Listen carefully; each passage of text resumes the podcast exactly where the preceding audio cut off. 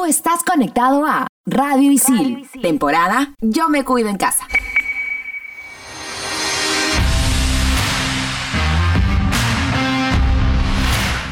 Estamos de vuelta. Somos en todas las canchas. Lo, he dicho antes del partido que quería ganar mi primer partido con la selección. Eh, estoy muy feliz para, para, todo, para la selección, para mi familia, para, para, todo. Fue, fue, bravo también Cri a estar ahí. Eh, fue un gran gol. Soy muy feliz. Claro, claro. Eh, también quería jugar. Quería regresar a la cancha.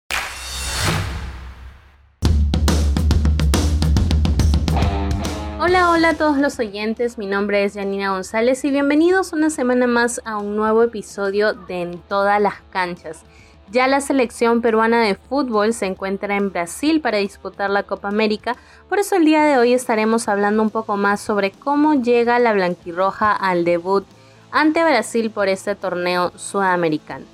Es preciso recordar que la sede actual es Brasil por todos los problemas que ya hemos hablado en su momento en un episodio anterior. La Comebol decidió trasladar la Copa América a esta nueva sede para asegurar que se realice sí o sí el evento en las fechas ya pactadas. Pero estamos aquí para hablar de la selección peruana que llega de romper una racha de derrotas ante Ecuador en Quito rompiendo nuevamente ese mito que existe por lo relativamente difícil que ha sido desde casi siempre ganarle a los ecuatorianos en su cancha. Pues Perú llegaba a ese encuentro muy golpeado tras un partido complicado frente a Colombia en el Nacional de Lima, en el que pese a que la blanquirroja se plantó bien ante los cafeteros durante los primeros minutos, el primer gol colombiano llegaría por una falta de coordinación entre Renato Tapia y una mala salida de Pedro Galese. Posterior a dicho gol, la expulsión muy cuestionada de Miguel Trauco alrededor del final del primer tiempo fue un punto de quiebre para el equipo y creo que hay factores que todavía hay que seguir trabajando. Me refiero en específico a la parte emocional del grupo. Para el segundo tiempo, ya veíamos un juego desordenado, desesperado. Ingresó un Marcos López con poca seguridad a la cancha y ciertamente los otros dos goles de Colombia llegaron por errores que se pudieron haber prevenido. Se cuestionó también el hecho de que Paolo Guerrero arranque desde el inicio sabiendo que quizá no se encontraba al 100% y teniendo en la banca a un Gianluca Lapadula que podría haber aportado mucho más y que incluso pese a la situación ya desfavorable no dudaba en llegar a áreas colombianas siempre que podía.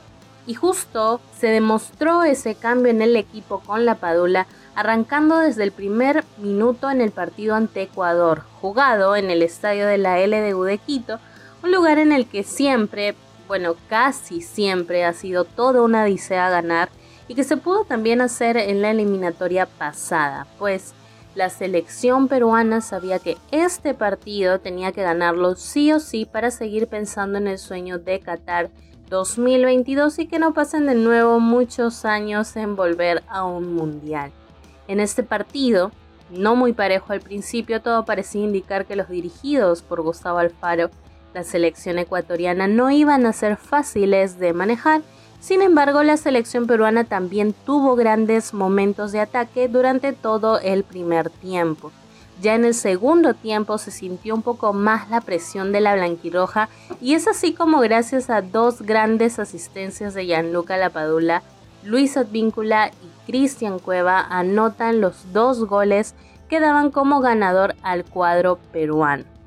Sin embargo, ya para los últimos 15 minutos del partido, como que empezaron a confiarse y la selección ecuatoriana volvió al ataque amenazando con anotar en la portería de Perú. Así llegó el primer gol para Ecuador en el descuento del segundo tiempo y aunque tuvieron más oportunidades para anotar, la defensa blanquirroja se mantuvo firme y pudo defender el arco, incluyendo a Galese, quien tuvo mayor participación en los minutos finales. Tras estos dos partidos, Perú se ubica último en la tabla de las clasificatorias por diferencia de goles, ya que comparten el mismo puntaje de 4 puntos con Venezuela. Además, en este último encuentro pudieron superar esa racha de cuatro derrotas con la que empezaron todo este proceso clasificatorio. Ya el equipo se está consolidando, volviendo a encontrar su juego e incluso incorporando en su plantilla nuevas caras que sin duda aportarán al juego colectivo. Para que nos comente las novedades de la selección peruana, los nuevos ingresos, las ausencias y mucho más, hoy me acompaña Larry Yal, que profundizará más en el tema. Gracias Janina por el pase, el saludo para todos nuestros oyentes y ahora hablaremos sobre las novedades de la selección peruana antes de su debut en la Copa América 2021. Dentro de los convocados por Ricardo Areca, algunos seleccionados tendrán su experiencia por primera vez en una Copa América. Y claro está que resalta el nombre de Santiago Ormeño. Pero también hay que mencionar que el director técnico dejó algunos jugadores fuera de la lista final. Paulo Guerrero, Luis Advíncula, Pedro Aquino, Raúl Ruiz Díaz y Carlos Zambrano son los que no estarán en la competencia. Pero como mencionábamos, hay muchos nombres que jugarán este torneo por primera vez.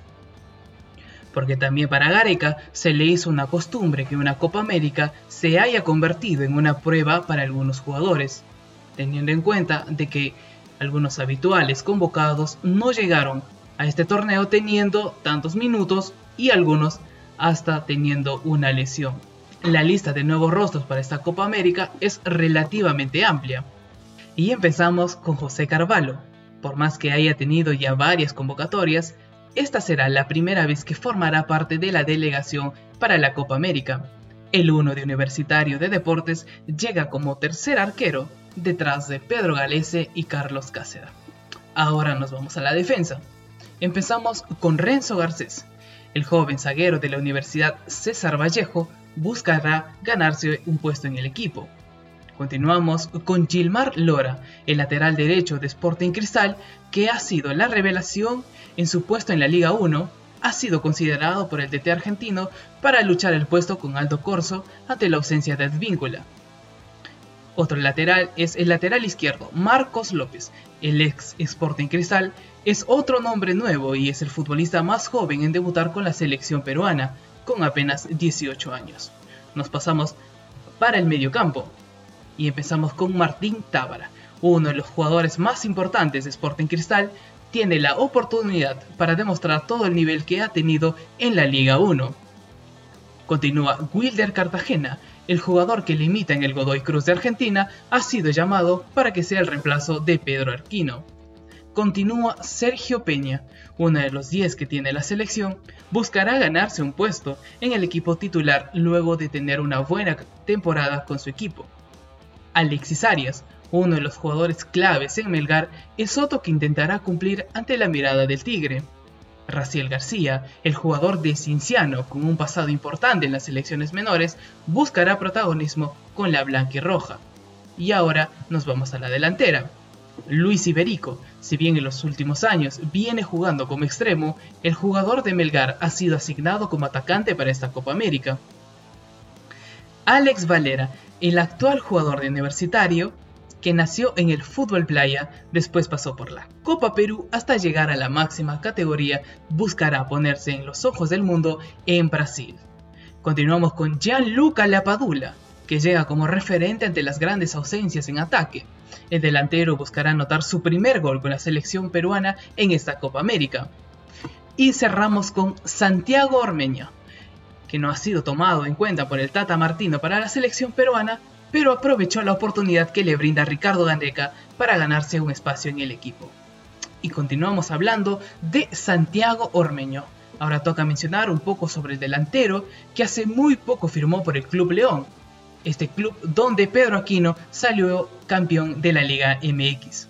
Ormeño llegó al Club León luego de una buena campaña con el Puebla, ha mostrado su mejor faceta, en donde también tuvo como director técnico a Juan Máximo Reynoso. El delantero peruano jugó 36 partidos y anotó 17 goles, teniendo en cuenta de que marcó en el repechaje, en la semifinal y es uno de los máximos goleadores de la Liga MX. Una de las virtudes que tiene es el juego aéreo y la buena definición que tiene en los penales. Además, Es un jugador que puede salir del área para asociarse y después acompañar la jugada para ser el quien termine esta. También tiene la capacidad de cuando está de espaldas al arco, de jugar a un toque y darle velocidad al ataque. Y ahora metiéndonos un poco a lo que será el partido ante Brasil, hablaremos del posible 11 de Ricardo Areca. El DT argentino, antes de viajar hacia Brasil, probó el siguiente 11. Pedro Galés en el arco.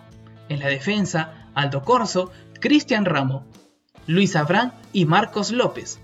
En la volante, Renato Tapia, Yoshimar Yotun, acompañados de Sergio Peña, para dejar por las bandas a André Carrillo e Iberico, que este último entró por Cristian Cueva.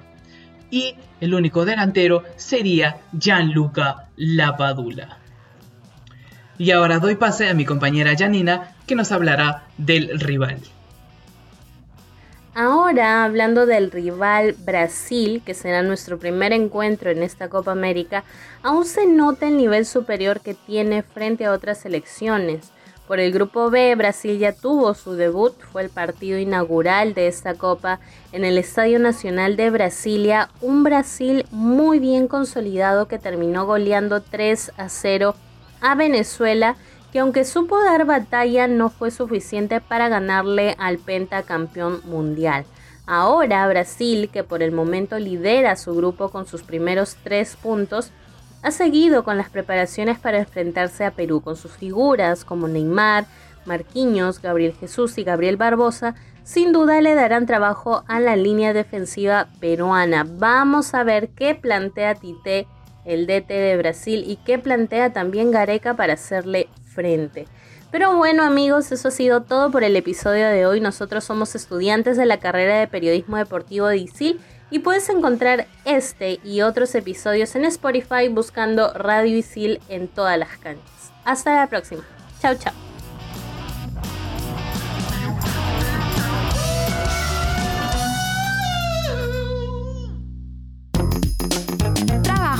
Exámenes, clases remotas y nuestra nueva vida en casa. Estación Isil. Estrenamos los jueves.